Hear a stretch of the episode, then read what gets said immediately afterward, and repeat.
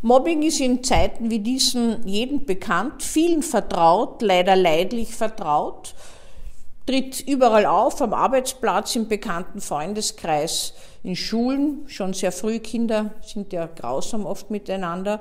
Und man könnte sich fragen, wie kann man denn das eigene Kind schützen, dass es Täter wie Opfer wird?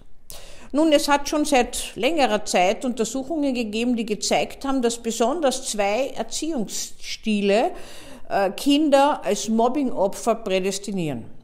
Auf der einen Seite sind das Kinder, die besonders behütet werden. Man will dem Kind die Härte der Welt ersparen. Man hüllt es gewissermaßen ein. Manchmal sagt man auch heutzutage sogenannte Hubschraubereltern, die das Kind immer kontrollieren, beobachten, damit im Ja nur niemand was Böses tut. Man hält es äh, für noch nicht kompetent genug, sich zu wehren. Und so liebevoll dieser Gedanke sein mag, so wenig hilfreich ist er. Denn das Kind kann sich nicht wehren lernen. Es kennt zu Hause eine harmonische Welt, in der ihm niemand was zuleide tut und kommt hin im Leben, in der Schule in Kontakt mit einer Welt, die einfach grausam sein kann. Kinder können ja andere grausam verhöhnen, was Gott was alles machen, bis zu Schlägereien und Tätlichkeiten, die man diesem Opfer dann antut.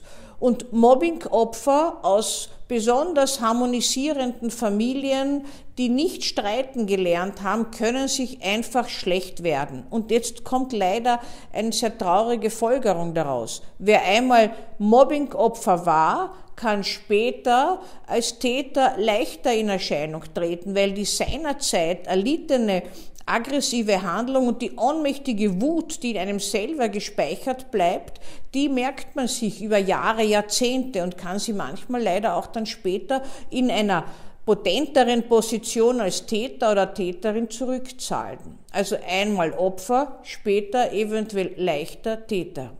Die zweite Gruppe von Kindern, die besonders leicht Mobbing-Opfer werden, sind die, die in einem besonders strengen Elternhaus aufwachsen. Also eigentlich im anderen Extrem. Zum einen haben wir gehabt das besonders harmonisierende, wo alles äh, ferngehalten wird und zum anderen jetzt äh, Kinder, die denen alles abgewöhnt wird, die ganz streng dressiert werden, wo Aggression äh, zwar angewandt wird, aber man darf sich nicht wehren, man darf in keiner Weise eine eigene Meinung vertreten, man wird autoritativ hier äh, erzogen.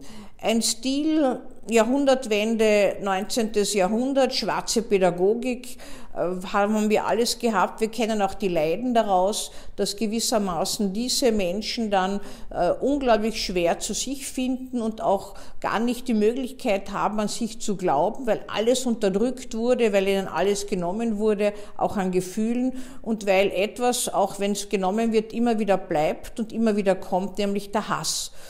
Also diese Kinder werden sich, auch wenn sie ohnmächtig und wütend und hasserfüllt als Mobbingopfer sind, auch nicht wehren können genug, weil sie gelernt haben, dass man, dass man sich nicht wehren darf, weil es sonst drastische Strafen setzt. Die Kinder, die gewissermaßen ein genügendes Maß an Streitkultur erlebt haben und auch streiten gelernt haben, die werden noch am ehesten um die Runden kommen und sich auch konstruktiv wehren können. Es gibt natürlich wie bei Erwachsenen auch Kinder, die psychosomatisch reagieren auf diesen Stress und diesen Druck des Ausgegrenzt und des Mobbing-Opfer sein. Aber da hilft es so gewissermaßen therapeutische Intervention. Aber so prädestiniert dafür sind diese zwei Gruppen von Kindern, äh, die gewissermaßen diese Art von Erziehungsstilen äh, gehabt haben zu Hause. Natürlich auch alle Kinder, die, die, die fremde Sprachen sprechen, sich schwerer integrieren können, die äh, auch eine kulturelle Entwurzelung erfahren haben. Da wird es schwierig, dass man Freunde, schwieriger, dass man Freunde findet und da kann es sein, dass manche Schwächen ausgenützt werden und hier wird dann attackiert. Wer ist denn Täter in solchen Fällen oft? Wer wird denn zum Täter? Täter, die aggressiv andere unterdrücken, sind selbst meist auch unterdrückt in irgendeiner Weise worden oder wurden zu wenig differenziert in der Erziehung wahrgenommen, dass sie Grenzen bekommen hätten. Wir wissen, dass Kinder, die grenzenlos aufwachsen, auch diese Grenzen ausnützen, indem sie sich selbst überall in Szene setzen, andere unterdrücken, andere entwerten, all das, was wir so narzisstische äh, Merkmale nennen, dann aufweisen. Und dazu gehört auch, dass man sich Opfer auswählt, die man entwertet, damit man selbst sich besser fühlt. Ein Mechanismus, den ja viele Erwachsene haben, aber das gibt es auch schon im Kindes- und Jugendalter. Die andere Gruppe ist die, die aus einem verwahrlosten, dissozialen Elternhaus stammt und die letztlich nicht gelernt haben, wirklich konstruktiv Selbst- und Fremdwahrnehmung zu tätigen und konstruktiv umzugehen im Leben. Hier äh, sind so Mechanismen, dass Aggression und Spannung überspringen, Impulskontrollstörungen äh, auftreten, Gewalt angewandt wird, sexueller Missbrauch immer wieder äh, auch diskutiert wird und dass die in der Familie eigentlich ein sehr spannungsgeladenes, negatives Klima herrscht.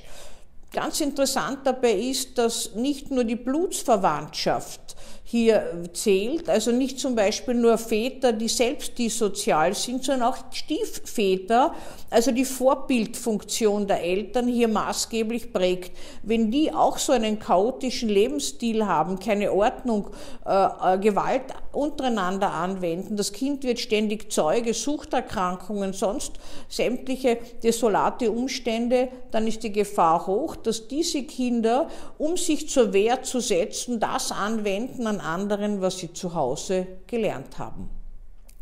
Alle anderen Kinder werden auch immer wieder Täter oder Opfer sein, aber haben nicht so diese Dispositionen dazu.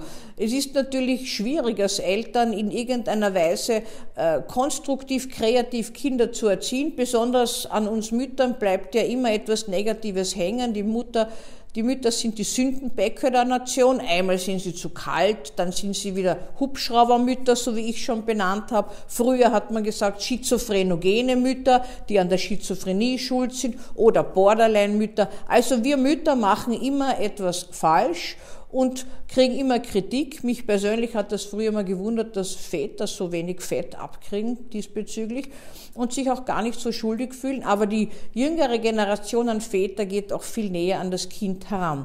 Also man muss natürlich damit leben, dass jede Erziehung keine perfekte sein wird, aber möglichst lebensnah und konstruktiv, realistisch dem Kind das Leben nahebringen, es nicht übererziehen mit Dressur und Gewalt und es auch nicht in einen Käsesturz, wo nur Harmonie ist, stellen. Dann müsste man es ausrüsten, so dass es im Leben einigermaßen gut durchkommt.